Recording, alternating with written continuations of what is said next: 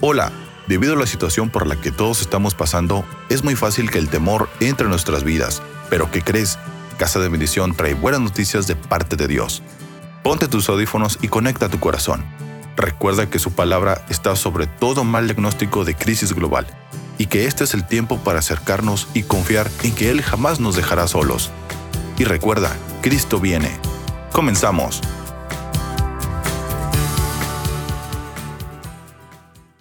Yo traigo en esta hora una palabra, es la segunda parte de firmes ante la nueva normalidad. La segunda parte le he titulado, si Dios vive en mí, ¿por qué he de estar con miedo?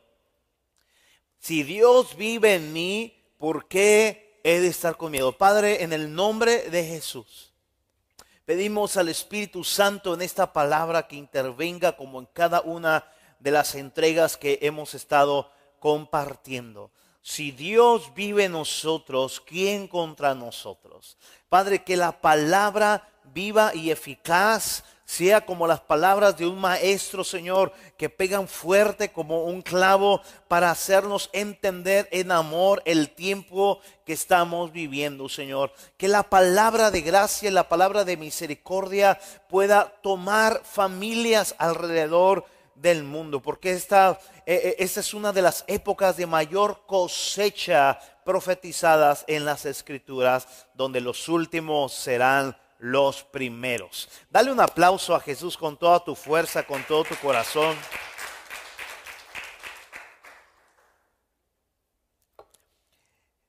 Si Dios vive en mí, ¿por qué he de estar con miedo bajo esta segunda parte firmes ante la nueva normalidad.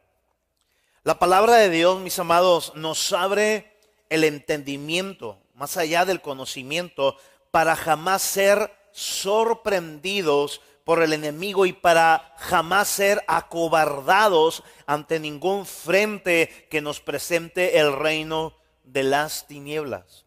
Eso es lo que hace la palabra de Dios dentro de muchas cosas que hace la palabra de Dios, te lo vuelvo a repetir, lo que hace la palabra de Dios es que nos abre entendimiento. Nunca como nunca antes eh, eh, he, traído muy fuerte ese, ese texto de lámpara es a mis pies. ¿Sabes? Porque el mundo es tinieblas completas, pero los hijos de Dios cargamos con la lámpara que alumbra nuestro camino. ¿Alguien dice amén? Ahora, pero esa lámpara que alumbra nuestro camino es para jamás ser sorprendidos por el reino babilónico, jamás ser acobardados ante ningún frente que nos presente el reino de las tinieblas. Diga conmigo, lámpara es a mis pies.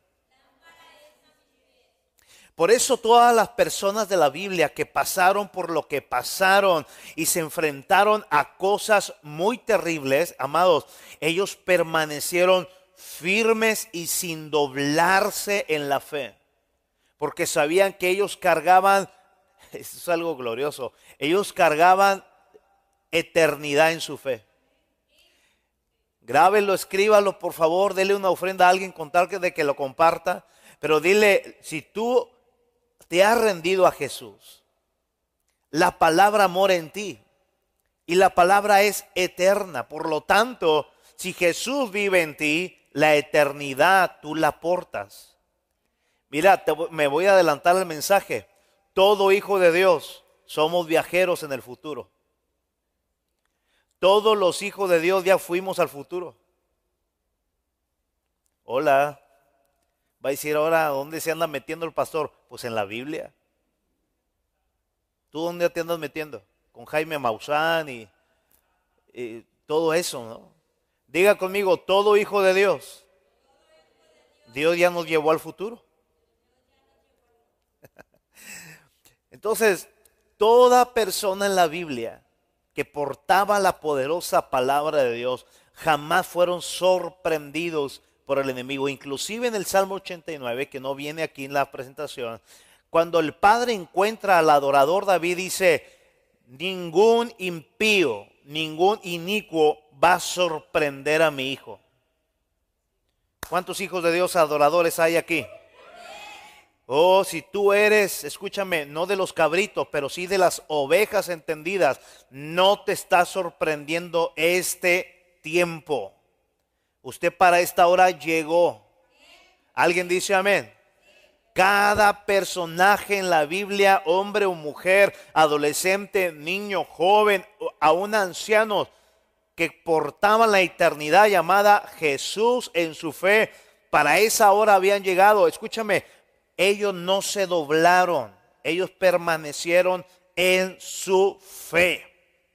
Para eso es la palabra de Dios, para abrirnos el entendimiento. Y bajo ese piso que estamos empezando a construir, para edificar lo que vamos a edificar, quiero llevarte a Primera de Pedro, primera, así es Primera de Pedro, Laurita y Pastora.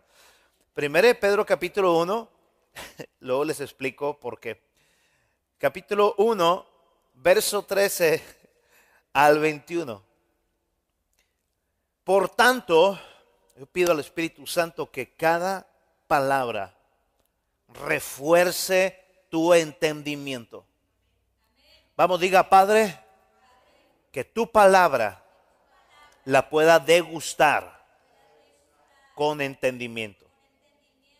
Diga conmigo, gracias a Dios que la palabra, que toda la Biblia, no me engorda en la carne, pero sí me fortalece el espíritu. Amén. Por tanto, ceñid los lomos de vuestro entendimiento. Sean sobrios y esperad por completo, miren que en la gracia que se os traerá cuando Jesucristo sea manifestado. Mira cómo quiere el reino de los cielos que esté la iglesia presente en cuanto a actitud en su fe, en cuanto a actitud en su pasión. Cíñanse los lomos con qué? Con entendimiento. Sean sobrios y esperen, digan, por completo.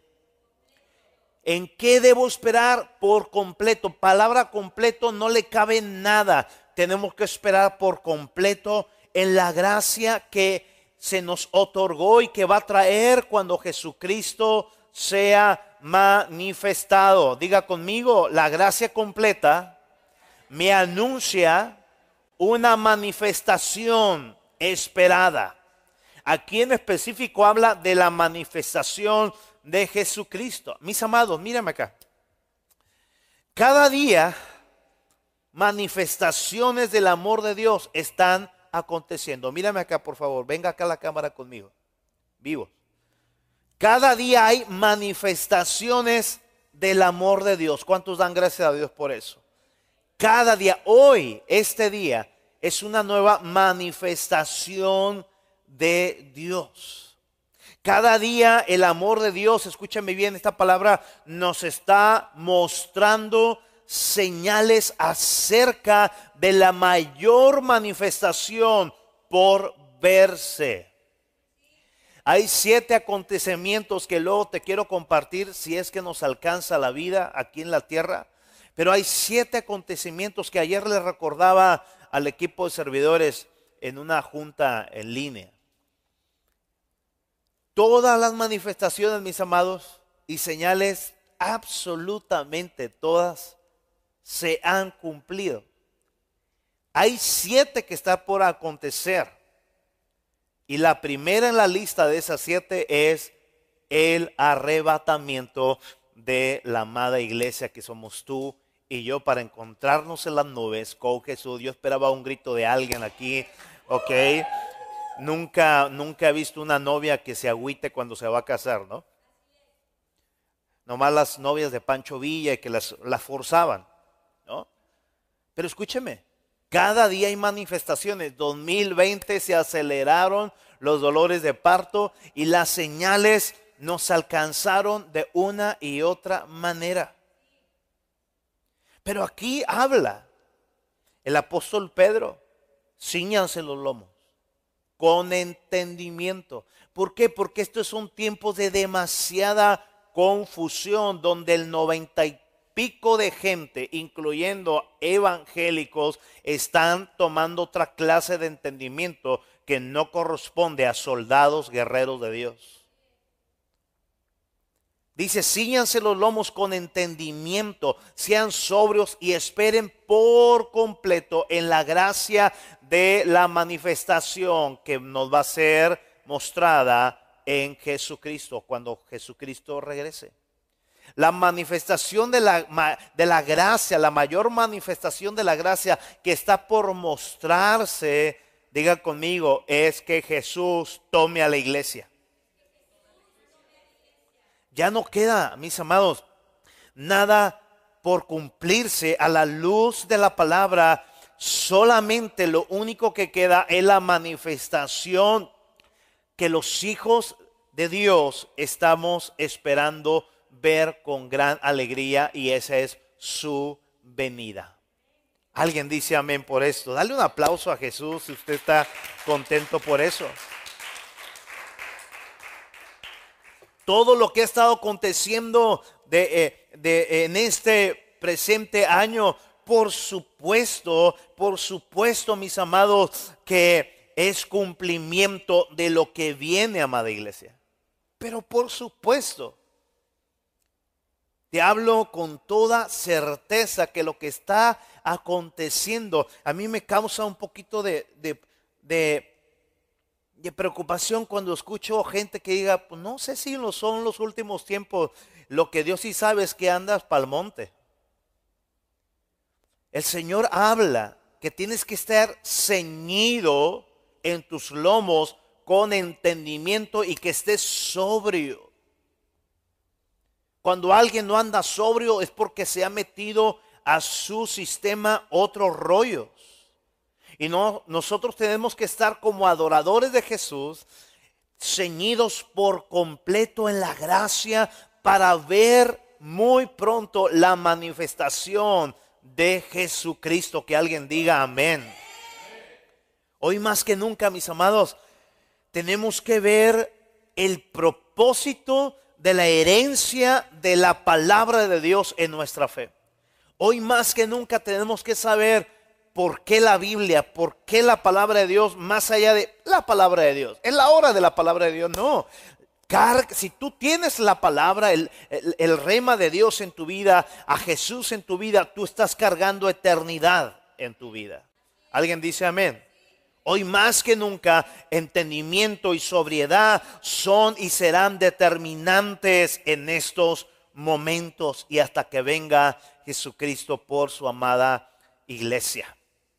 Como hijos obedientes, sigo leyendo, no os conforméis a los deseos que antes tenías, estando, escúcheme bien, y ahí lo subrayé, en vuestra ignorancia. Lo repito, como hijos obedientes, no se conformen a los deseos que antes tenían estando en vuestra ignorancia. Eh, no me quites ahí el gráfico. Ya a este momento el Espíritu Santo te está sembrando la palabra, la palabra viva de la herencia de Jesús, la palabra de entendimiento en estos tiempos y la palabra ignorancia. Sino más bien, como aquel que te llamó es santo, seamos también vosotros santos en toda vuestra manera de vivir, porque escrito está, sed santos, porque yo soy santo. Y si invocamos por Padre aquel que sin acepción de personas juzga según la obra de cada uno, conduzcámonos en temor o conducidos en temor todo el tiempo, y escucha otra palabra clave, de nuestra qué? Peregrinación. Es decir, lo que nos está hablando en este verso que me estoy ahorita eh, poniendo un alto, un stop ahí, nos está hablando de vivir la vida con sabiduría. El principio del temor es la sabiduría. Escúchame, la vida de los hijos de Dios es una peregrinación rumbo a la tierra de promesa. El antiguo pacto el, Nuevo el Antiguo Testamento era una sombra de lo que hoy en el nuevo pacto vamos y hemos obtenido a través de la sangre de Jesucristo por ti y por mí. Lo repito, escúcheme bien, la vida tuya y mía como iglesia de Dios, como pueblo escogido de Dios santo, como real sacerdocio, nuestra vida aquí en la tierra la estamos viviendo y la tenemos que vivir con sabiduría. ¿Por qué? Porque usted y yo, nuestra vida en la tierra es una peregrinación. Vamos cruzando el desierto porque nos espera un eterno Canaán donde fluye leche y miel. ¿Alguien puede celebrar en esta hora, amada casa? Ahora, mientras estamos en ese transitar de la peregrinación en un mundo quebrado, en un mundo donde yo le llamo en un mundo babilónico, en un mundo lleno de desiertos. Escúchame, nosotros vamos a tener como peregrinos y extranjeros, vamos a tener obviamente obstáculos por el mismo infierno. Y otros, tantos de muchos creyentes, estarán teniendo obstáculos por su propia ignorancia espiritual. Escúchame bien, por su propia ignorancia, por su propia ingenuidad en cómo van viviendo la vida, acomodándose al sistema babilónico.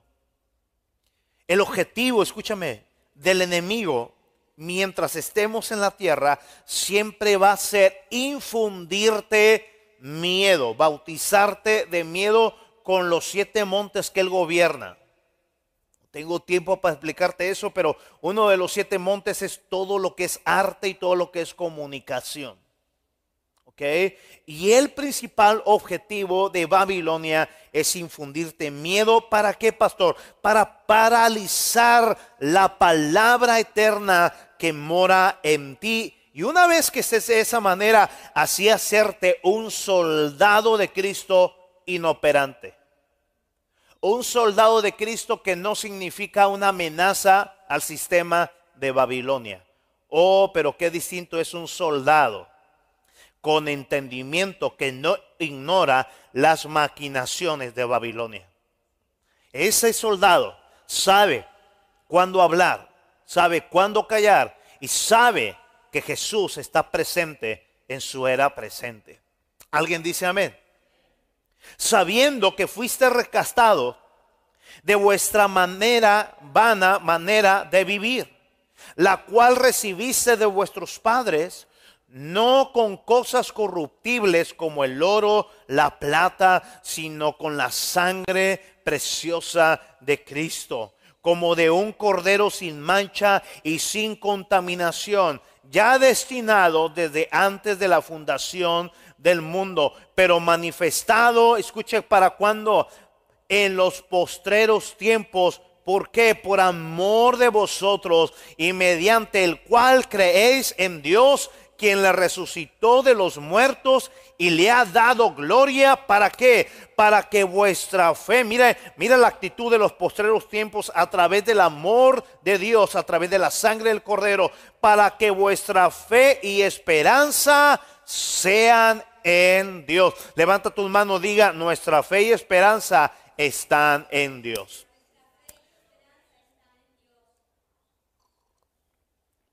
Qué ricura de palabra. Habla de herencia, habla de entendimiento, habla de sobriedad, habla de ignorancia, habla de fe y esperanza. Basado en esto que te estoy hablando, amada casa, a través de la historia en cada persona de la Biblia. Cada persona que rindió su vida al Señor de señores, cada persona que rindió su corazón al Señor de los ejércitos, cada persona que le adoró, jamás olvidaron su identidad, fuera cual fuera la situación o ambiente o país donde estuvieran viviendo. Yo le llamo fuera cual fuera la normalidad que les imponía. Jamás se doblaron, aunque eran peregrinos. Recordemos en la sesión pasada del jueves, en la parte 1, que el pueblo de Dios fue llevado cautivo 70 años a Babilonia, como se los había profetizado una y otra vez, una y otra vez el profeta Jeremías.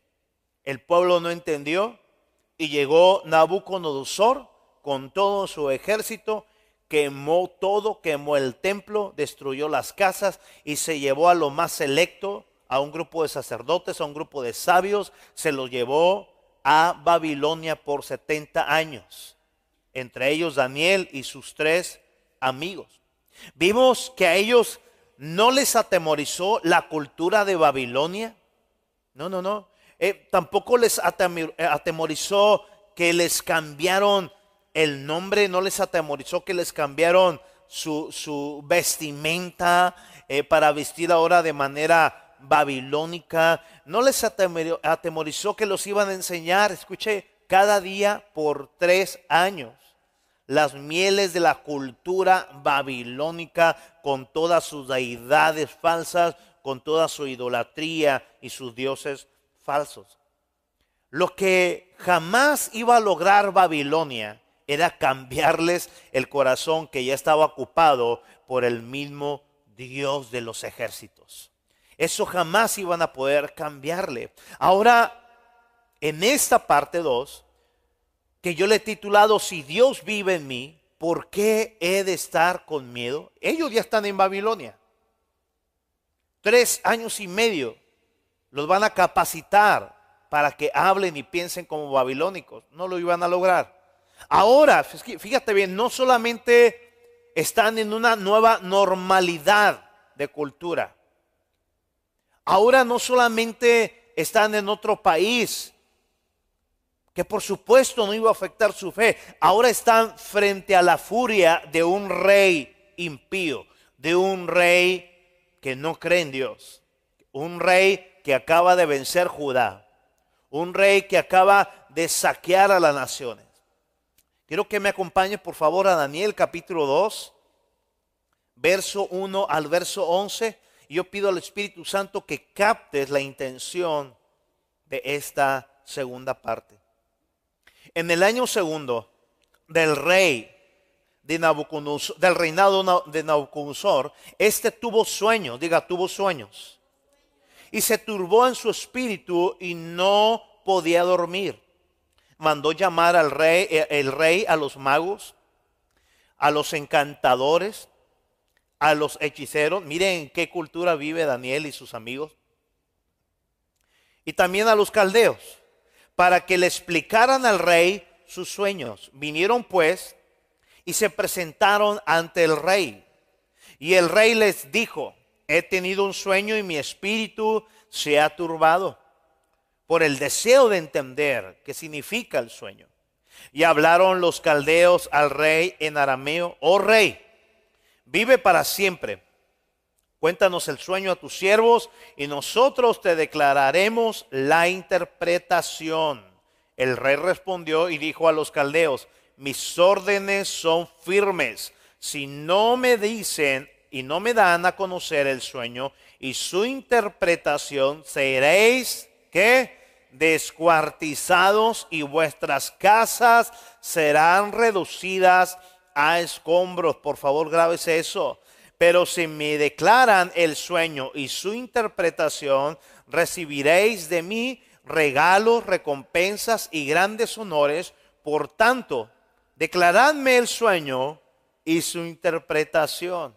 O sea, no se lo voy a decir. Ustedes me lo tienen que decir qué rayos soñé. Wow. Interesante, ¿no? ¿Alguien quisiera ser Daniel ahí? Respondieron ellos por segunda vez, yo creo que ya temblando, y dijeron, refiere el rey, o sea, díganos el sueño a sus siervos y declararemos la interpretación. Respondió el rey y dijo, ciertamente sé que ustedes quieren ganar tiempo porque veis que mis órdenes son firmes. Verso 9, que si no me declaran el sueño, hay una sola sentencia, no hay oportunidades, hay una sola sentencia para vosotros, porque os habéis concertado para hablar delante de mí mis palabras falsas, eh, eh, de mí palabras falsas y perversas hasta que cambie la situación. Por tanto, decidme el sueño para que yo sepa que me podéis dar su interpretación. Los caldeos respondieron al rey, note por favor, y dijeron, no hay hombre sobre la tierra que pueda declarar el asunto al rey, puesto que ningún gran rey o gobernante jamás ha podido cosa semejante a ningún mago, pedido cosa semejante a ningún mago, encantador o caldeo. Lo que el rey demanda es difícil y no hay nadie, verso 11 clave, y no hay nadie que lo puede declarar al rey, sino los dioses cuya morada no está. No está, subraya eso, cuya morada no está entre los hombres. Lo repito, no hay nadie que lo pueda declarar al rey, sino los dioses cuya morada no está entre los hombres. A causa de esto, el rey se indignó y se enfureció en gran manera y mandó, escucha esto, matar a los sabios de Babilonia. Con ello incluía a Daniel y a sus amigos. Qué miserable, venga aquí por favor. Y cuán miserable y qué miseria es el caso de los que viven bajo un gobierno tirano, bajo un gobierno arbitrario, bajo un gobierno tipo babilónico. Levanta tu mano, diga, gracias a Dios, que hay un poder superior. Vamos, dígalo fuerte, hay un poder superior al de todos los tiranos de las tinieblas. Diga, y ese poder que habita en ellos, los hijos de Dios, es un poder celestial. Está a favor de Daniel, está a favor de sus amigos y está a favor de la iglesia del siglo XXI, de este presente año 2020. Alguien diga amén. No lo noto como muy convencido, ¿sí, sí o no? Qué horrible es caer en manos de un reino tirano. Porque te mandan a la muerte inmediatamente. Ahora, Grábase el verso 11, por favor. Porque lo que hablan estos hombres es, nadie te lo puede decir, únicamente los dioses cuya morada no está eh, eh, eh, entre los hombres, en la morada de los hombres. Recordemos, escúchame bien, que siempre la clara misión del enemigo va a ser robar, matar y destruir la fe de muchos, el alma eterna de miles y de millones de personas. Ese espíritu babilónico de confusión, de mezcla, sigue hasta el presente año y va a seguir hasta que Cristo venga operando para ser aprovechado cada día en el planeta. Espíritu tirano, espíritu de confusión, espíritu de mezcla. Mire por favor, mientras seguimos de una manera confinados en cuarentena. 9 de mayo pasado, 59 países firman declaración conjunta para promover aborto en medio de la pandemia. Yo no sé si usted recuerde que yo expuse directamente cómo cuando exponemos al reino babilónico, al reino de las tinieblas, un gran porcentaje del cuerpo de Cristo, de líderes, se enojan, pensando o dando a entender con su actitud que es normal, que el reino de las tinieblas está de vacaciones y que también está en cuarentena. No, no, mi amado. Ni el reino de las tinieblas está en cuarentena, ni el reino de los cielos tampoco está en cuarentena. Pero muchos creyentes están de vacaciones en la pandemia. Están de cuarentena en su entendimiento. 59 países firmaron, escúchame bien, el promover conjuntamente el aborto en medio de la pandemia. Entre los países que firmaron fueron Argentina, Bolivia, Costa Rica, Ecuador, Uruguay, Perú y adivine quién, nuestro amado México, en medio de la pandemia.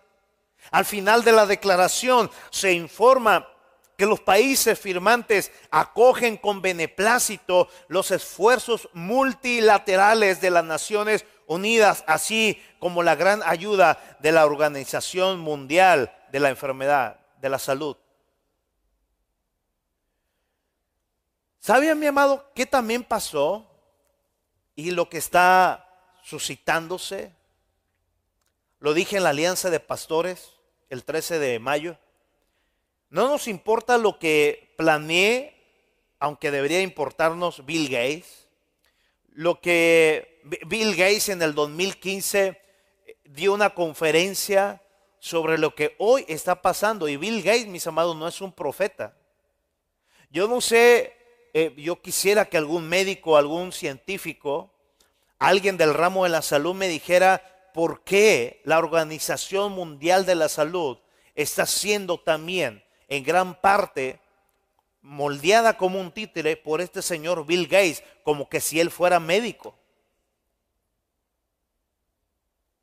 Ese hombre dijo que las futuras guerras y, muertes masivas a nivel mundial no iban a ser por armas de detonación, pero sí por virus, y lo presenta. Y ese, esa conferencia le vieron más de 25 millones de gente. Gracias a Dios, que Dios saca todo a la luz. Y aún las piedras están diciendo, Bill Gates es brujo, es profeta, ¿por qué nos anunció lo que venía? El mismo hombre que en una de sus conferencias dijo que había que reducir la población mediante vacunas, ahora ese hombre está promoviendo vacunas y el mundo entero le está creyendo. Ignorancia. Tú vas a decir, pastor, usted predíqueme palabra. Aguanta esto, mi amado. Porque vivimos no nomás en el reino, vivimos en este peregrinaje donde hay un reino que hay que vencer en el nombre de Jesús. No nos preocupa lo que Soros, los Rockefeller y toda la, los, los de arriba que manejan, yo le llamo a los, a los gobiernos gobernados. Pero lo que sí nos debe de importar al pueblo de Dios es lo que haga Israel.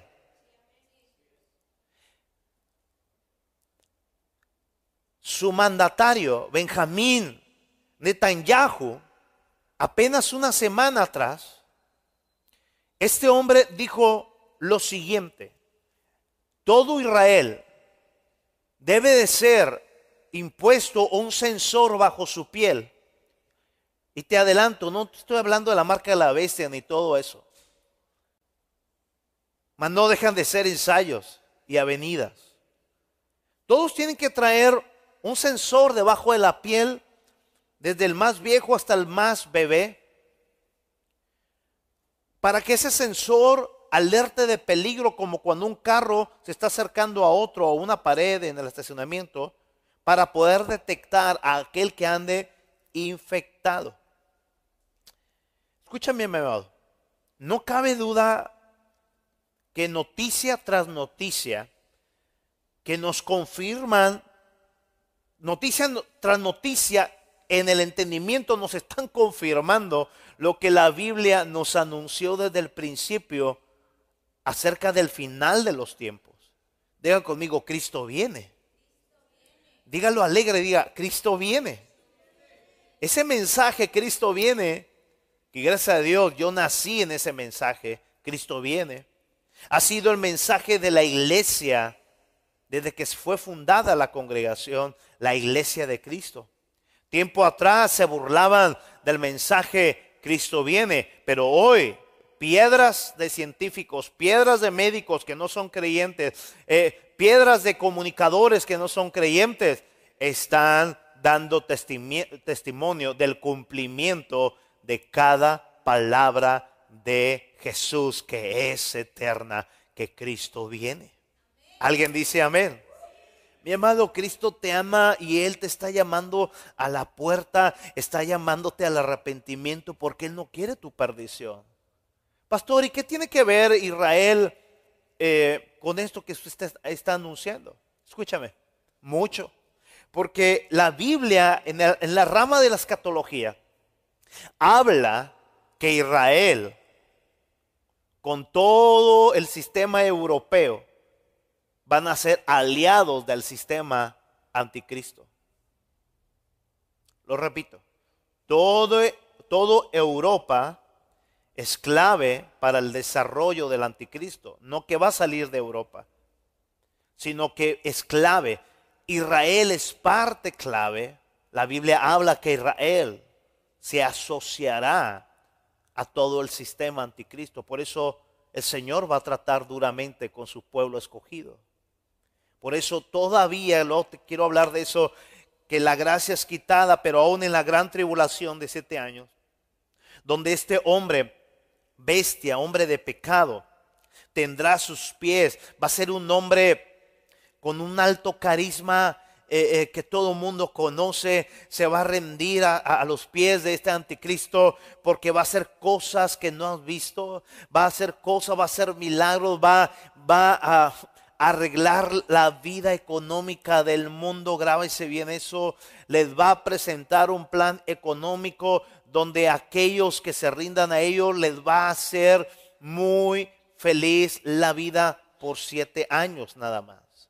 Inclusive la Biblia dice que va a ser herido de muerte y que va a morir. Y no solamente eso, hasta que va a volver a recobrar vida y todo el mundo va a decir que es realmente Jesús, pero tú y yo no somos ignorantes, somos entendidos que para esta hora hemos llegado para seguir anunciando en nuestro peregrinaje que Cristo viene. Daniel capítulo 2 en el verso 12, te leí, a causa de esto, a causa de la ignorancia de los magos, de los caldeos, de los sabios, de los consejeros, ahí no mandaron llamar a Daniel y a sus amigos. Primero les mandaron llamar a los brujos, a los encantadores, a todos ellos. Y ellos querían una chance, que le, que le dijera una pista de lo que había soñado. Y el rey se indignó, se enfureció en gran manera y los mandó, fíjate bien, y mandó matar a todos los sabios de Babilonia. Escúchame, por favor, el rumbo que va a tomar, mírame acá este mensaje. No hay mayor y mejor oportunidad para el reino de Babilonia, para el reino anticristo, para el reino de las tinieblas, para vencer a la fe de muchos creyentes dormidos que cuando ignoran los planes de las tinieblas. Grábate eso. Cuando ignoramos los planes del enemigo, lo más seguro es que estemos mordiendo el anzuelo. Es que estemos como el queso en la trampa del ratón. Es que estemos como la ranita en esa olla hirviendo y no nos damos cuenta cuando va aumentando el sistema. En Efesios capítulo 4, verso 27 dice, no den lugar al diablo. que anda buscando el enemigo? Diga, diga, robar, matar y destruir que anda buscando el león, eh, aquel que quiere ser como león, buscar devorar, anda como león rugiente, buscando a quien devorar. Otra vez diga conmigo, el enemigo anda buscando un lugar. ¿Ok? Anda buscando un lugar. Y mira la contraparte, 2 Corintios 2, o la referencia, perdón, verso 11 Segunda de Corintios 2, verso 11, para que Satanás no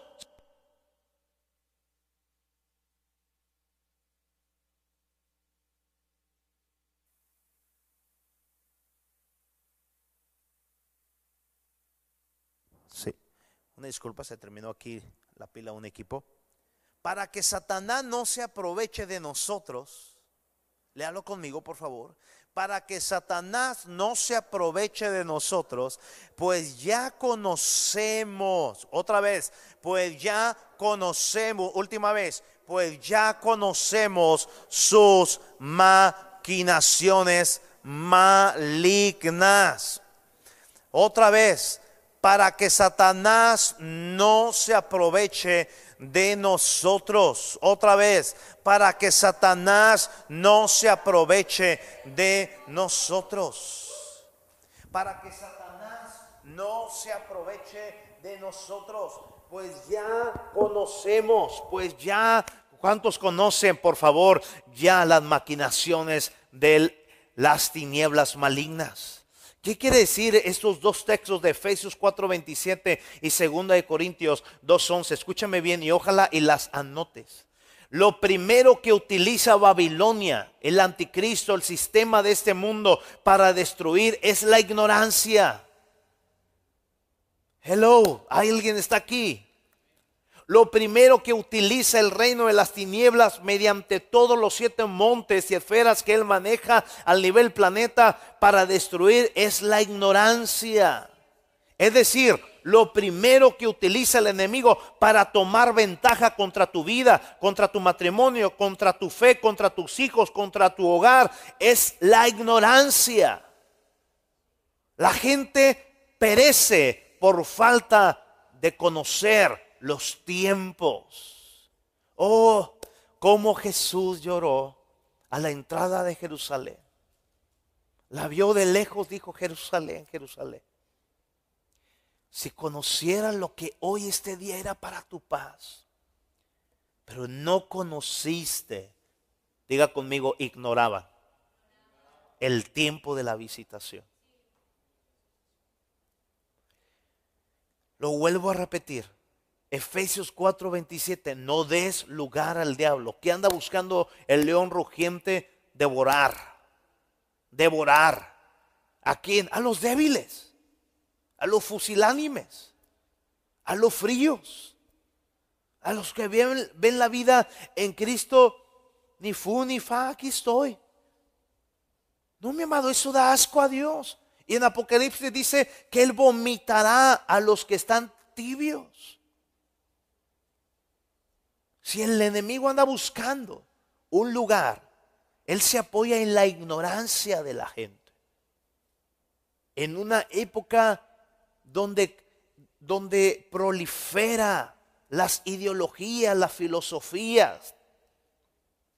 Segunda de Corintios 2.11, te lo recuerdo.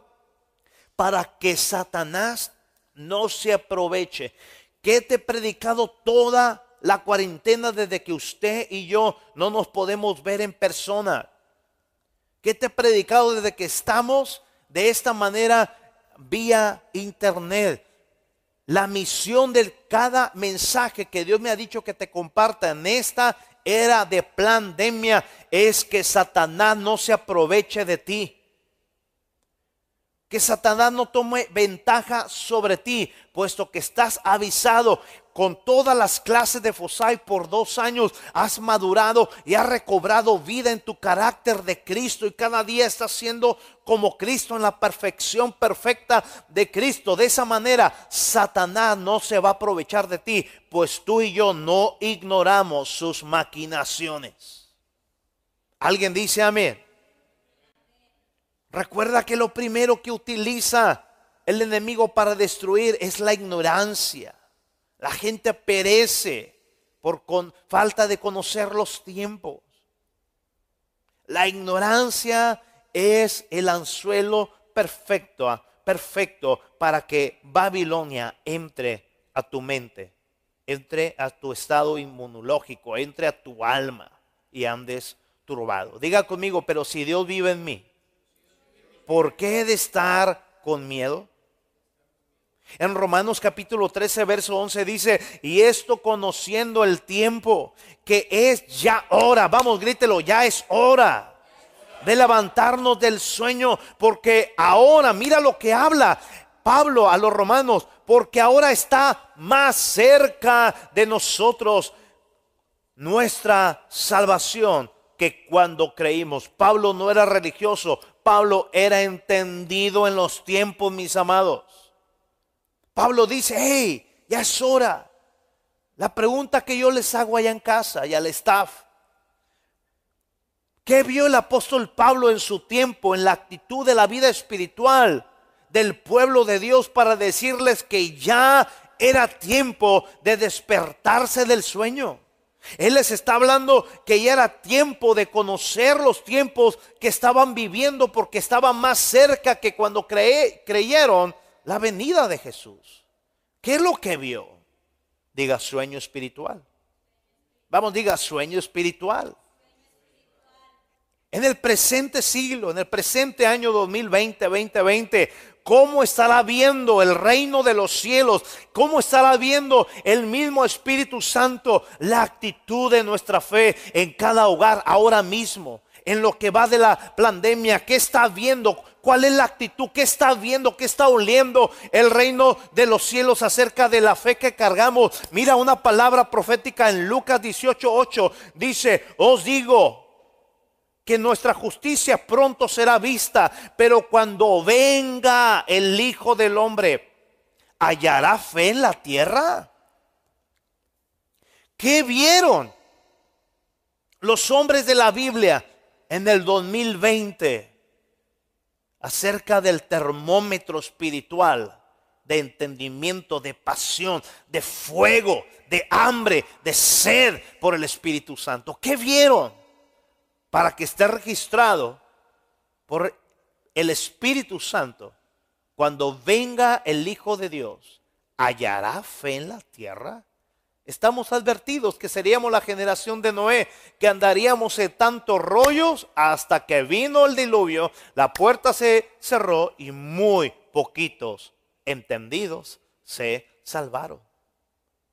¿Qué estará viendo el Espíritu Santo de esta presente era? ¿Estarán ¿Estaremos conociendo el tiempo que estamos viviendo o simple estamos, simplemente estamos diciendo, pues qué padre, yo, yo creo que esto ha servido al planeta, gloria a Dios, aleluya. Yo, yo creo que, que, que, que pues tiene que pasar las cosas. Diga, las cosas van a suceder. Diga, las cosas van a suceder cuando el reino lo diga. No cuando al reino babilónico se le antoje tenernos como títeres. Oh, traigo una rabia, amados.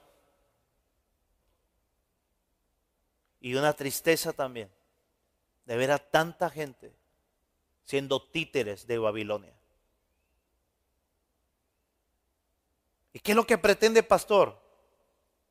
Que expulses de tu vida espíritu de miedo.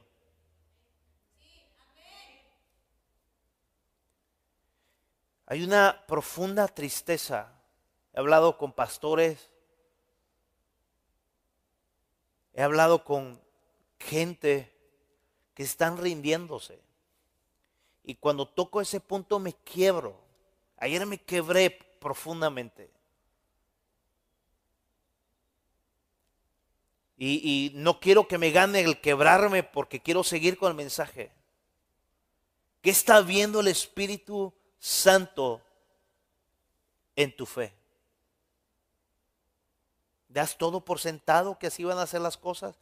No, no, Dios es bueno, Dios es justo. Y Él dice que en cualquier, en cualquier temporada no quitará su bien ni su paz a aquellos que en Él confían. ¿Por qué tienes miedo? ¿Por qué vives en una cobertura de miedo? ¿Por qué tu hogar lo tienes completamente cerrado sin que te dé el aire? Porque has creído una mentira. Porque has abrazado un bautismo de miedo. Oh Gálatas, insensato, les habla Pablo. Ustedes iban muy bien. ¿Quién los encantó? ¿Quién los fascinó para estar viviendo como están viviendo?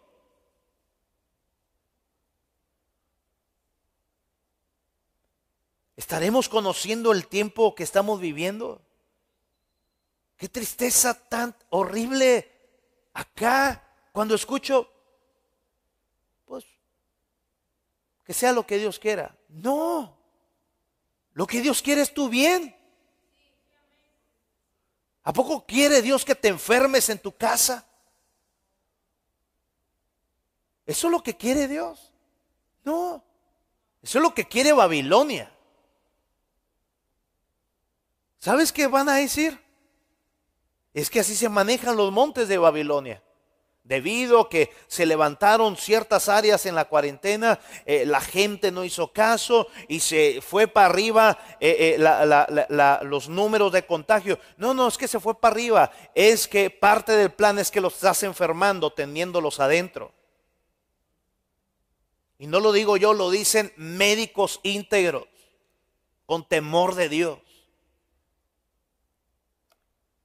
¿Qué está viendo el Espíritu Santo de esta generación? Allá la fe, el Hijo del Hombre encontrará fe. Lo que te va a elevar es la fe, lo que te va a dejar es el miedo. Hallará fe. ¿Qué estará viendo Pablo? ¿Qué está viendo el Espíritu Santo en esta generación? Para que les haya dicho, eh, ya, ya es la hora de despertarse porque eh, ahora está más cerca que cuando creímos nuestra salvación o estaremos en un profundo sueño. Los encantadores en Babilonia, los, los brujos, los, todos los, los caldeos no supieron qué responder. Hoy hay gente que no está sabiendo qué responder, tristemente teniendo la verdad dentro de ellos, teniendo libertad en ellos. Y se callan. ¿Sabes qué está pasando? El mismo veredicto de Nabucodonosor a ellos.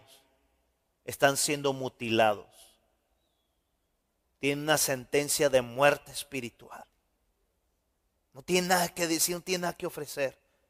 Están el saco de fe, sin la cruz, sin nada. Se han callado los púlpitos, se han callado, están predicando cualquier otra cosa con tal de que no se enoje y no provocar el sistema. Alguien me dijo, pastor, estamos orando por usted porque se está atreviendo a decir cosas. Pablo dice, ay de mí si me callo. Ay de mí si no proclamamos al reino de Jesús, desnudando el reino babilónico. Fíjese muy bien, mi amado, fíjese muy bien. La sentencia fue matarlos por ignorantes, por falta de discernimiento. Escúchame esta palabra. Quiero que lo anotes, va a aparecer ahí en tu televisión. La ignorancia mata muchas cosas, sobre todo el placer de vivir y el anhelo de permanecer firmes rumbo a la vida eterna con Jesús.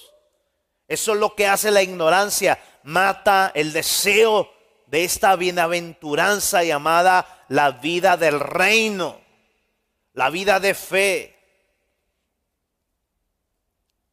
Siguiente, creo que no hay peor cosa, mis amados. Póngalo ahí.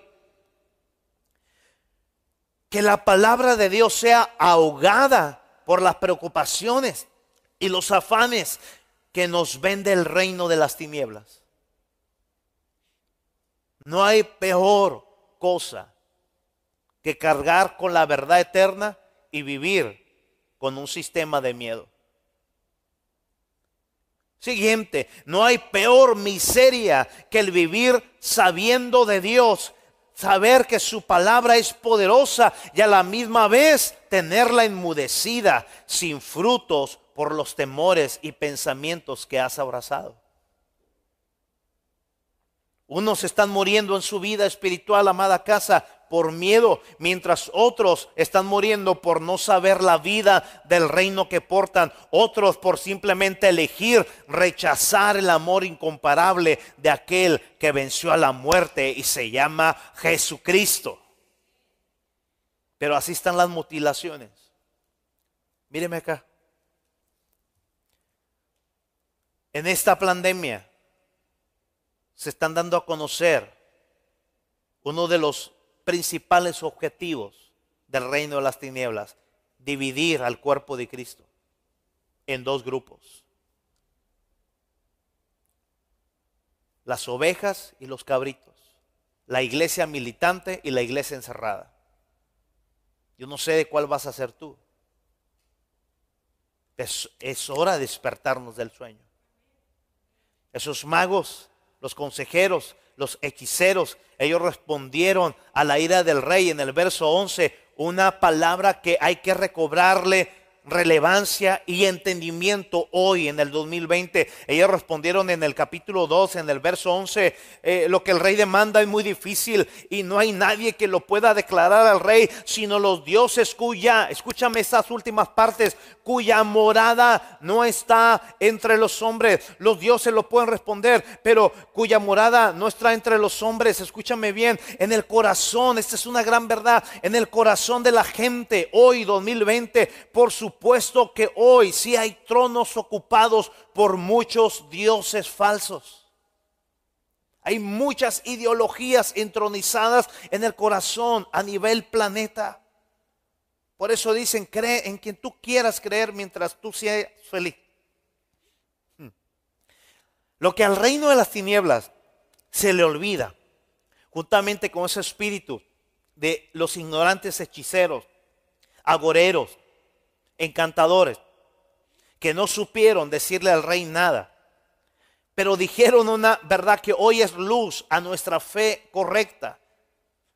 Lo que tú estás pidiendo, rey, únicamente los dioses con de chica los pueden revelar pero cuya morada no está en los hombres. Levanta tu mano porque al reino de las tinieblas se le olvida una y otra vez. Escúchame, es que aquel que es el único Dios verdadero, el cual es nuestro amado Padre, vive en la morada de nuestra fe y en nuestros corazones y en todo nuestro ser. Que alguien pueda alabar a Dios.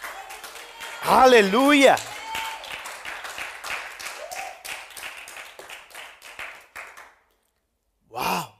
Ellos dicen, yo no puedo, no, no podemos responder únicamente los dioses cuya morada no está con los hombres en la tierra. Hay muchos corazones con ideologías en su corazón. Ya vemos otros muchos más que tienen al Rey de Gloria viviendo en el templo que somos nuestra fe, en nuestro corazón. Alguien dice amén. Por eso Pablo dice, hey, ya no vivo yo, Cristo vive en mí. Y si Cristo vive en mí, ¿por qué de tener miedos? Alguien puede decir, ya no vivo yo. Vamos, grítelo, ya no vivo yo. Cristo vive en mí. Y si Cristo vive en mí, ¿por qué de abrazar miedos? Escúchame, el reino de las tinieblas pueden decretar sus planes con mucha sutileza como lo hizo el rey Nabucodonosor y con mucha ira. Pero en nuestra presente era, ellos pueden estar diciendo sus veredictos al planeta entero. Pueden estar diciendo sus decretos, sus, eh, planes, con, mucha salamería de convencimiento. Escúchame, salamería de convencimiento hasta el grado de arrancarles un amén a varios creyentes. Lo repito, el reino de las tinieblas puede decretar sus planes con mucha sutileza, con mucho poder de convencimiento en su inteligencia, al grado de arrancarle un amén a varios creyentes o incluso hasta hacerlos compartir su astucia humanista en sus propias redes sociales. La buena noticia es que la palabra de Dios, diga la palabra de Dios. Así comencé el mensaje. La palabra de Dios que vive en nosotros siempre, siempre va a prevalecer por encima de todo plan babilónico, sea el que sea. Y eso a mí me alegra, mis amados, y me pone muy feliz. Diga conmigo, la palabra de Dios vive en nosotros. Siempre va a prevalecer, siempre va a triunfar por encima de todo plan, sea cual sea. Alguien grite un grito de júbilo en esta hora. Aleluya.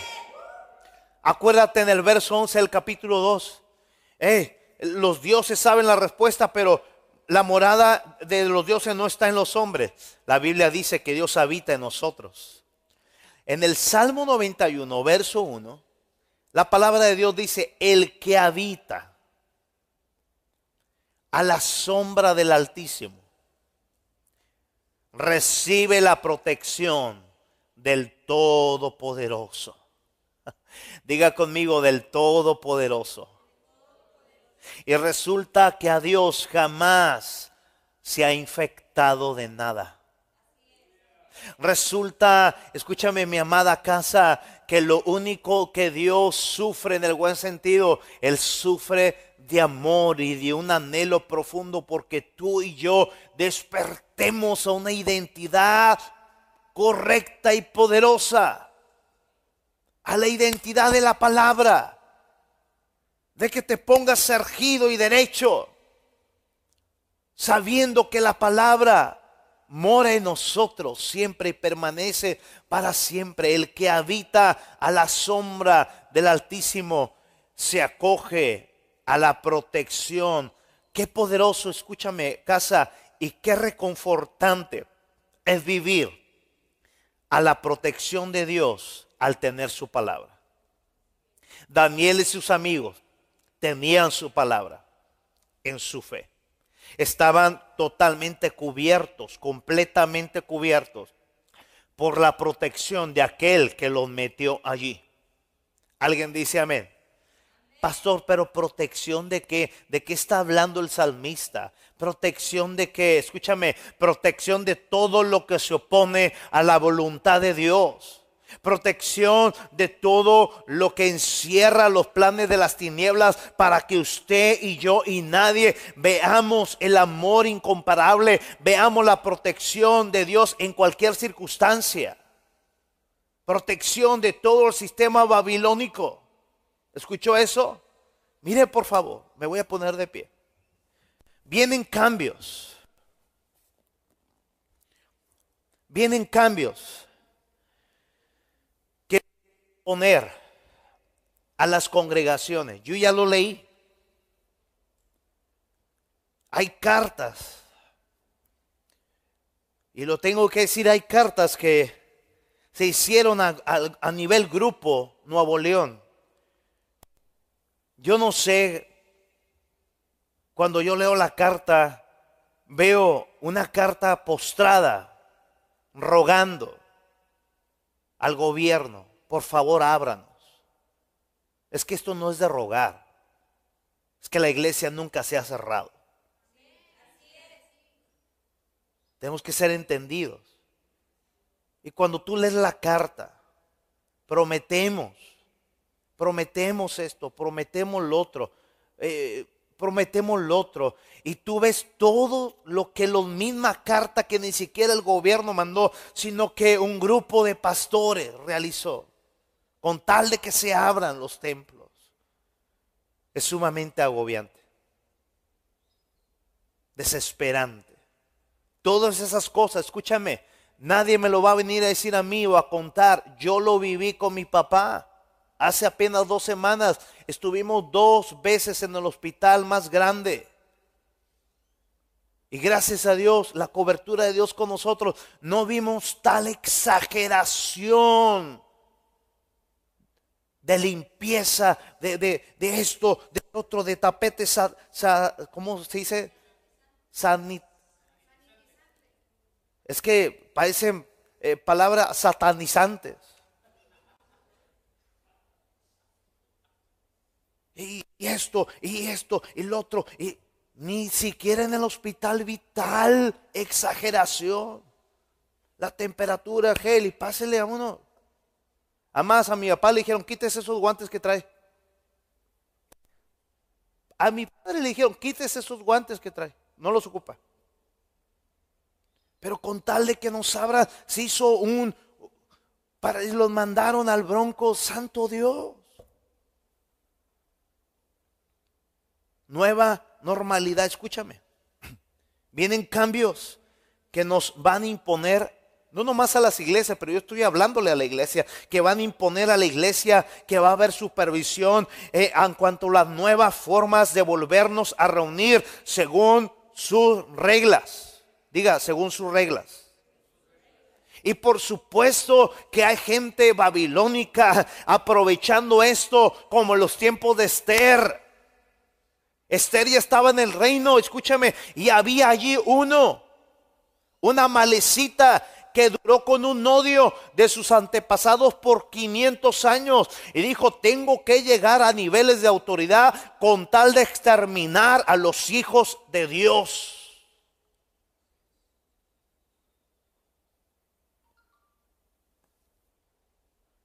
Por supuesto que en estos reglamentos que van a poner hay gente así, con un desprecio a lo que es Cristo, que aprovechando este momento van a agregarle más piedras al costal de los pedimentos para que muchos digan, mejor no abro, no voy a poder, no tengo la infraestructura, la gente no ha diezmado, la gente no ha ofrendado. Están en pandemia también de eso. ¿Cómo voy a abrir así? Dicen algunos. Mejor renuncio y le pido perdón a Dios. La buena noticia es que para esta hora hemos llegado. Pase por favor el equipo alabanza, pero rápido, rápido, rápido. La buena noticia, míreme acá, es que para esta hora hemos llegado. Los hijos de Dios no nos intimida las nuevas reformas, sean cual sea. Alguien, yo espero que allá en casa me estén apoyando en este mensaje. Pero dije que los hijos de Dios no nos intimida las nuevas reformas, sean cual sean, nuevas normalidades que impongan siempre, siempre los hijos de Dios, gente como Daniel, gente como Esther, siempre vamos a sacar provecho para que con sabiduría, para que con amor, para que con prontitud y destreza saquemos de la ignorancia a muchos y abran sus ojos a la realidad de la palabra de Dios para llevarlos a ser escritos en el libro de la vida. Alguien dice amén. No le tememos a las nuevas normalidades. Tenemos que sacar provecho de ellas. Lo repito a los Daniel y a las Esther. No le vamos a temer a las nuevas normalidades, sean cual sean. Tenemos que aprovecharlas. ¿Para qué, pastor? Para sacar de la ignorancia a tanta gente podamos y llevarlos al amor de Jesús para que así su corazón y su nombre sean escritos en el libro de la vida. Cada transmisión, cada servicio, el día que vengamos y nos volvamos a reunir según lo que nos diga el gobierno, escúchame, no le tenemos miedo a la nueva normalidad. Los entendidos, dice la Biblia, que resplandecemos como las estrellas en el firmamento. Se van a hacer varios servicios, es lo más seguro. Porque no van a permitir que la congregación esté llena. Que estés a un metro de distancia. Algunos pastores han pedido tres metros.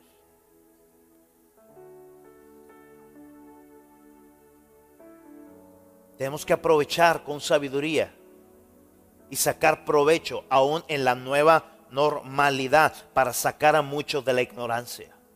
Alguien dígame. Te voy a adelantar algo. Todo este ensayo global es como un embudo.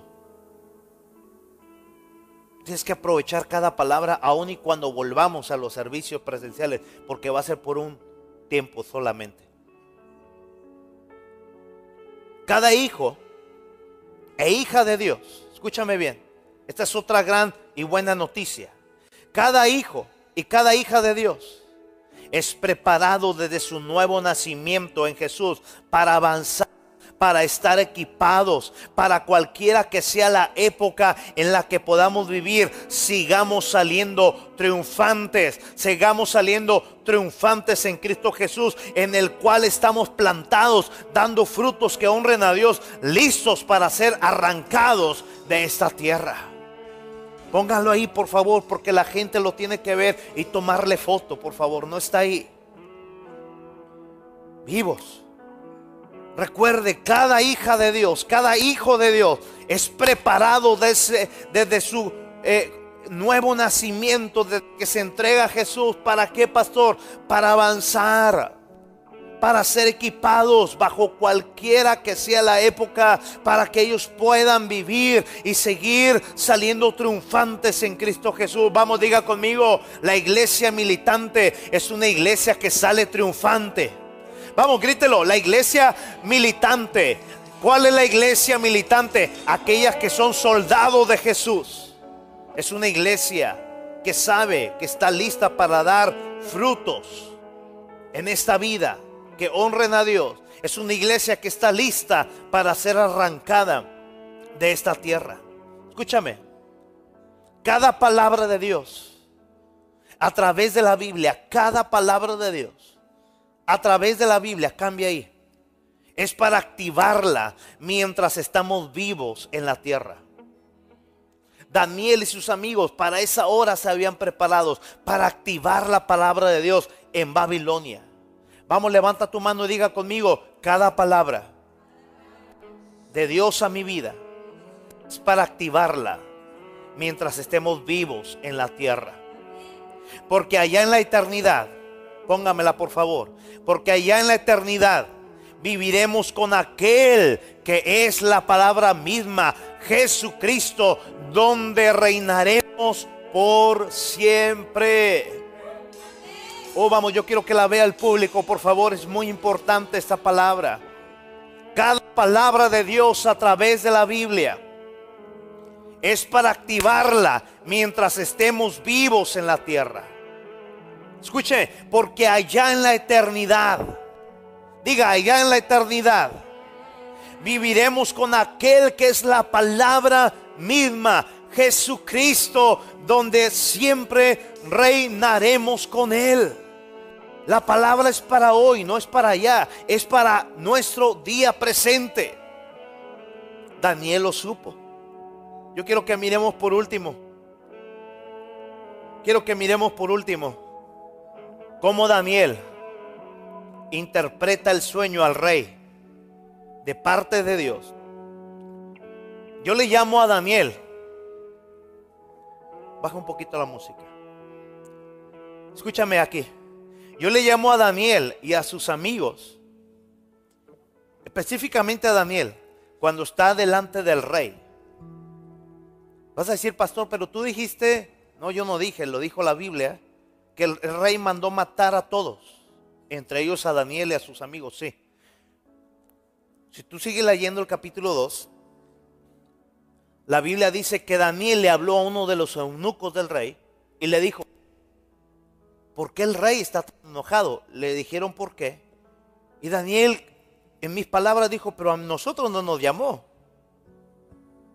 Y con nosotros está Jehová de los ejércitos. Dije que con nosotros está Jehová de los ejércitos. Dile al rey que nosotros sí podemos revelarle el sueño. Diga, el pueblo de Dios entendido, si sabe lo que está ocurriendo. Hola, ¿cuántos, ¿cuántos saben lo que está ocurriendo acá? Me gozo con ello. Y el rey accede. Es que diga conmigo, los entendidos como Daniel, aunque haya una orden y un decreto de muerte, los Danieles encontramos favor de vida. Y usted ha encontrado favor de vida cuando tú y yo, el mundo nos quiere asfixiar. La vida eterna está en nosotros. Jesucristo.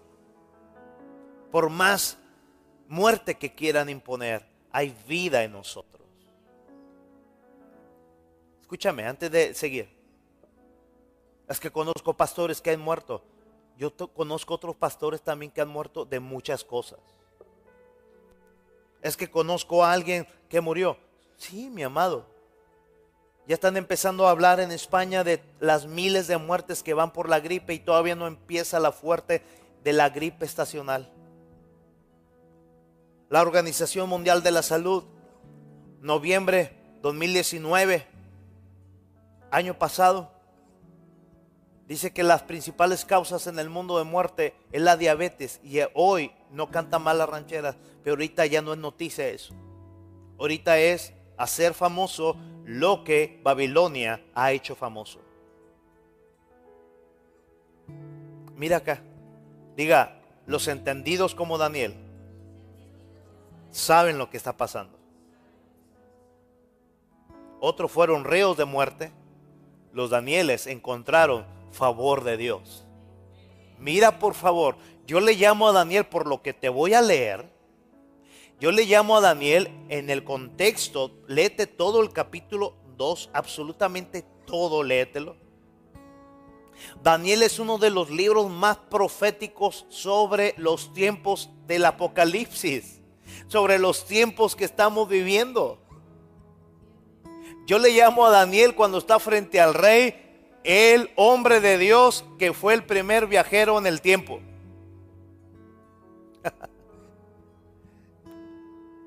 Verso 44 al 49. El contexto, él ya le está diciendo al rey, se trata esto, tú soñaste esto, dice, y el rey está con la boca abierta. Como cuando Babilonia ve a los hijos de Dios revelando lo que el Padre ha revelado. Y cuando llegamos al verso 44 le dice, en los días de estos reyes, el Dios del cielo, con D grande, el Dios verdadero, levantará un reino, mira lo profético, que jamás será destruido. Y no, no será entregado a otro pueblo. Desmenuzará pondrá fin a todos aquellos reinos, pero el reino permanecerá para siempre. hombre, me ha dado. Mira lo que está hablando Daniel. Sí, se está yendo y viniendo esta cosa aquí. Dame este, por favor. Mira lo que está revelando Daniel. Qué cosa, da Que las, las dos interrupciones han sido en partes clavísimas del mensaje. Pero escúchame acá, escúchame. En los días de esos reyes, el Dios del cielo levantará un reino que jamás será destruido. Y este reino no será entregado a otro pueblo. Desmenuzará y pondrá fin a todos aquellos reinos y Él permanecerá para siempre. Verso 45, escúcheme. Tal como viste que una piedra fue cortada del monte y sin ayuda de manos y que desmenuzó el hierro, el bronce, el barro y la plata y el oro. Todo, todo esto es un mensaje, pero escucha. El gran Dios está hablando del Señor de los ejércitos. Ha hecho saber al rey lo que sucederá en el futuro. Así pues, el sueño es verdadero y la interpretación es fiel. Que alguien grite amén. Entonces el rey Nabucodonosor cayó sobre su rostro. Y es que ¿quién no va a caer ante la, ante la revelación? Qué, vergüenza, ¿verdad? Que, que el rey babilónico cayó ante la realidad del reino de Jesús. Qué tremendo. Entonces el rey Nabucodonosor cayó sobre su rostro, se postró ante Daniel y ordenó, escúchame, porque aquí hay revelación, ordenó que le ofreciesen a Daniel presentes e incienso el rey habló a Daniel y le dijo, en verdad, en verdad, que vuestro Dios es Dios de dioses. Oh, usted no me escuchó. Mira lo que está hablando Nabucodonosor. En verdad que vuestro Dios es Dios de dioses, Señor de reyes, revelador de misterios, ya que tú has podido revelar este misterio. Entonces el rey engrandeció a Daniel y le dio muchos y espléndidos regalos y le hizo gobernador sobre la provincia, sobre toda la provincia de Babilonia y jefe supremo sobre todos los sabios de Babilonia. Y por solicitud de Daniel, el rey puso sobre, los, sobre la administración de la provincia de Babilonia a Sadrach, Mesach y Abednego, mientras que Daniel quedó en la corte del rey. ¿Cuántos pueden darle gloria a Dios por esa palabra? Escúchame, por favor. Eso que te acabo de leer fue sombra de lo que a ti y a mí va a pasar y ha pasado en Jesús. Diga, había una amenaza de muerte, pero encontramos favor al tener entendimiento de revelación de parte de Jesús. Es lo mismo va a pasar con nosotros en medio de un mundo con un espíritu babilónico, eh, eh, en un mundo que presiona, en un mundo que amenaza, en un mundo que controla, en un mundo que impone, pero a nosotros, diga, en nosotros, vamos, grítelo, en nosotros. Diga, hay una promesa poderosa al estar nuestras vidas rendidas a la fe en Jesucristo, rendidas a la revelación de Jesucristo. Hay un mundo agobiante que asfixia, pero en nosotros hay un reino que aviva nuestro espíritu. Va a ser lo mismo. Daniel por interpretar la verdad fue engrandecido. La iglesia militante por no acobardarse, seguir adelante y seguir revelando a Jesucristo en medio de las tinieblas, esa iglesia va a ser galardonada en el nombre de Jesús. Y mira de qué manera, mira de qué manera. Número uno, al rendirnos a Cristo y ser como Cristo. Fíjate bien, al rendirnos a Cristo y ser como Él. Mira lo que sucedió. Nos convirtió a ti y a mí, a cada creyente, en viajeros en el tiempo que ya conocen quién triunfó, quién reina y quién reinará por la eternidad. Escúchame, yo, yo, yo espero que no te esté pasando por arriba. Daniel estaba hablando en el Espíritu acerca de estos tiempos. Escúchame. Tú y yo, cada adorador, cada persona que ha conocido a Jesús, escúchame, somos viajeros en el tiempo que ya conocemos quién triunfó. Ah, yo no sé cuántos puedan decir en fe, yo ya conozco quién triunfó, quién reina y quién reinará por toda la eternidad. Vamos, dígalo sin pena. Diga, yo ya conozco quién triunfó, quién reina y quién reinará por toda la eternidad. Aleluya. Se lo leo. Acompáñeme a Apocalipsis capítulo 5. Ahí estás tú, ahí está tu descendencia, ahí están tus hijos, ahí está todo aquel que ama a Jesús. Ahí está la iglesia que permaneció fiel hasta el final. Mira, adoradores en el tiempo, tú y yo. Capítulo 5, versos 7 al 13. Y vino y tomó el libro de la mano derecha del que está sentado, estaba sentado en el trono y cuando hubo tomado el libro, los cuatro seres vivientes, los 24 ancianos, se postraron delante del Cordero. Todos tenían arpas, mira el ambiente. Todos tenían copas de oro llenas de incienso, que son las oraciones de los santos. Y cantaban un cántico nuevo, me encanta. El cántico decía, Digno eres de tomar el libro. Digno eres de abrir los sellos. Porque tú fuiste inmolado y con tu sangre nos has comprado para ti, Señor. Eso es lo que cantaba. De todo linaje y de toda lengua, ahí estás tú y estoy yo. Y de todo pueblo y de toda nación nos ha hecho para nuestro Dios reyes y sacerdotes y reinaremos sobre la tierra. Y miré y oí la voz de muchos ángeles alrededor del trono y de los seres vivientes y de los ancianos. Y su número era millones de millones que decían a gran voz, el cordero que fue inmolado, el que es digno de tomar el poder, el que es digno de tomar la riqueza, la sabiduría, el que es digno de tomar la fortaleza, el que es digno de tomar la honra, la gloria la alabanza. Y a todo lo creado que está en el cielo y sobre la tierra, escúchame, oí decir al que está sentado en el trono y al cordero, sea la alabanza, la honra, la gloria y el poder por los siglos de los siglos. Wow. Amados, escúchame, amados.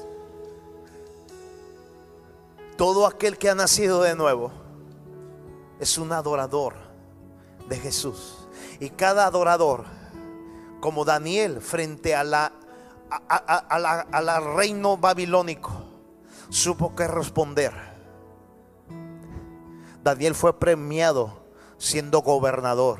Tú y yo no tuvimos que pagar la sangre. El Cordero pagó toda su sangre y nos hizo, escúchame, reyes y sacerdotes. Pero por encima de todo eso, nos hizo sus hijos.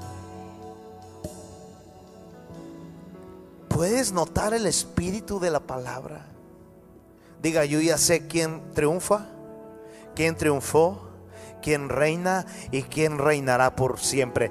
Diga, nosotros los hijos de Dios con nuestro amado Padre Celestial. Él nos dio ropas, ropas blancas que son la sangre del Cordero. ¿Sabes qué? Más sabemos como hijos de Dios, así como Daniel, que nada nos puede separar del amor de Cristo.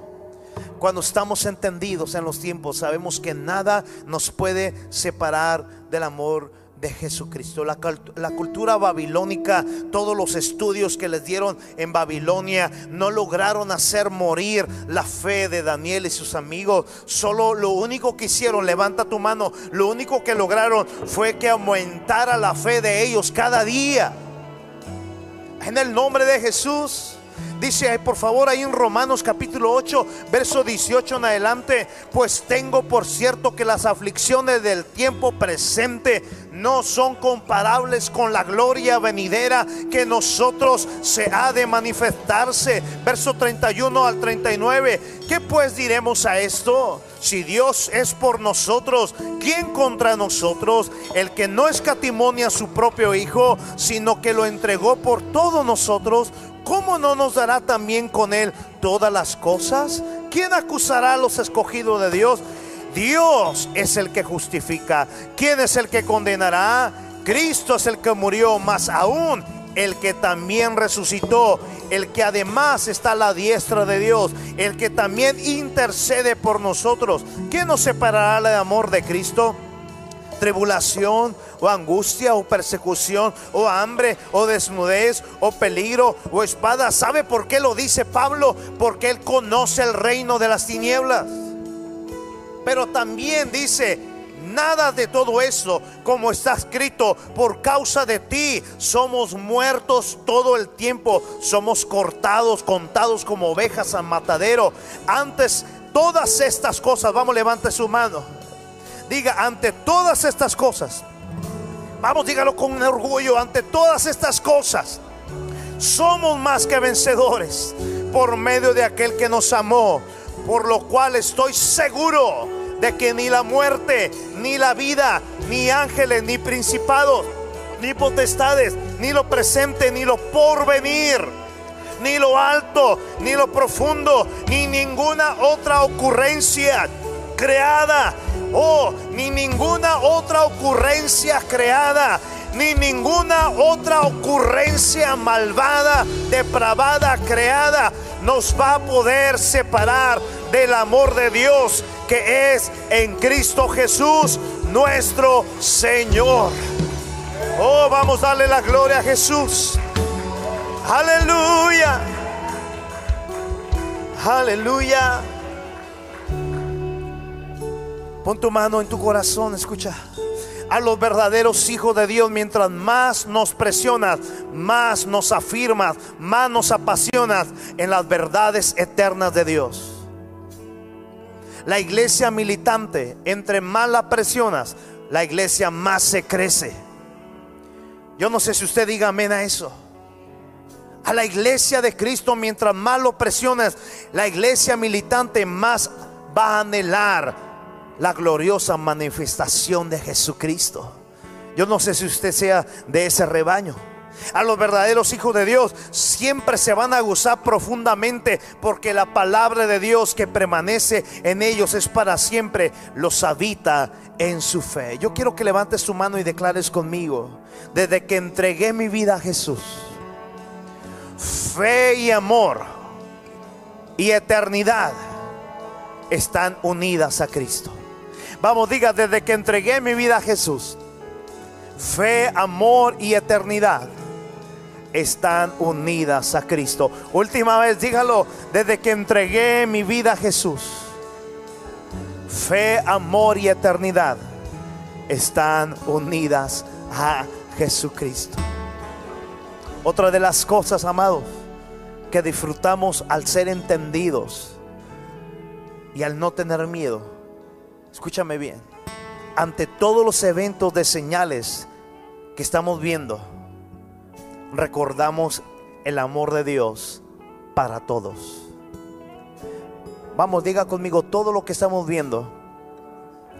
En el entendimiento, recordamos el amor de Dios para todos. En Mateo 24:13 dice, pero el que se mantenga firme, hasta el fin será salvo. Esa persona, esa familia será salva. El que mantenga firme, el que se mantenga firme. El contexto de ese versículo habla de todas las señales que se estarían dejando ver. No habla que el que permanezca con miedo, el que permanezca en la cueva, no, no, no, no, el que permanezca firme hasta el fin será salvo. Escúchame, nuevas normalidades, ante nuevas normalidades hay que estar firmes. ¿Alguien dice amén? Tenemos que seguir haciendo lo que tenemos que hacer día con día, pero con una evidente fe firme en Jesucristo. Por último, quiero que te pongas de pie ahí en tu casa.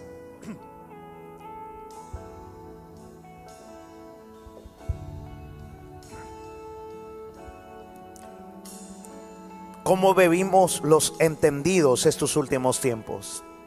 Por último, los vamos a vivir no negociando la fe, venga lo que venga. ¿Alguien dice amén? No vamos a negociar la fe, venga lo que venga. ¿Por qué? Porque si Dios está con nosotros, ¿por qué hemos de tener miedos? Diga, no vamos a negociar la fe. Venga lo que venga.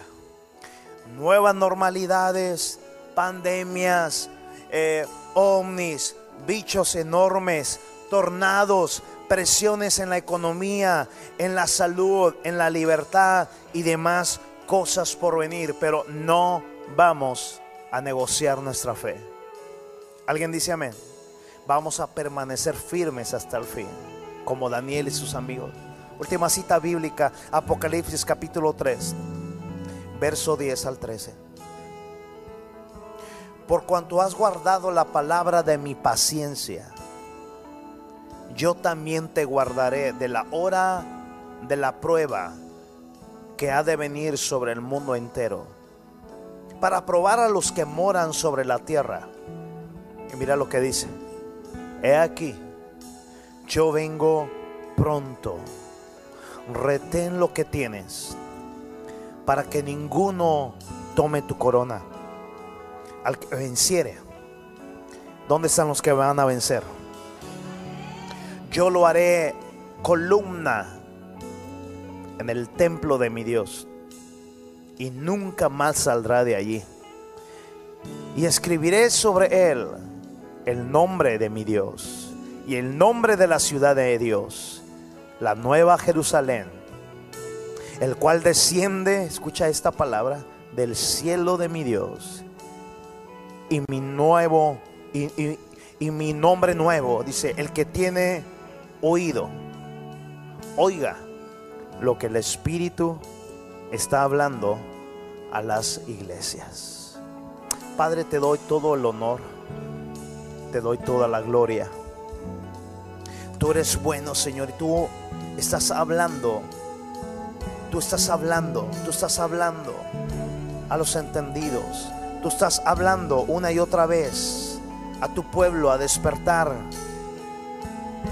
Por eso conociendo el tiempo que ya es la hora de despertarnos del sueño, de despertarnos del sueño. Ya es hora. Ya es hora de despertarnos ahí en tu lugar. Yo quiero que pongas tu mano en tu corazón. Y yo no sé si tú hoy, este sea el día donde tú abres tu corazón a Jesús.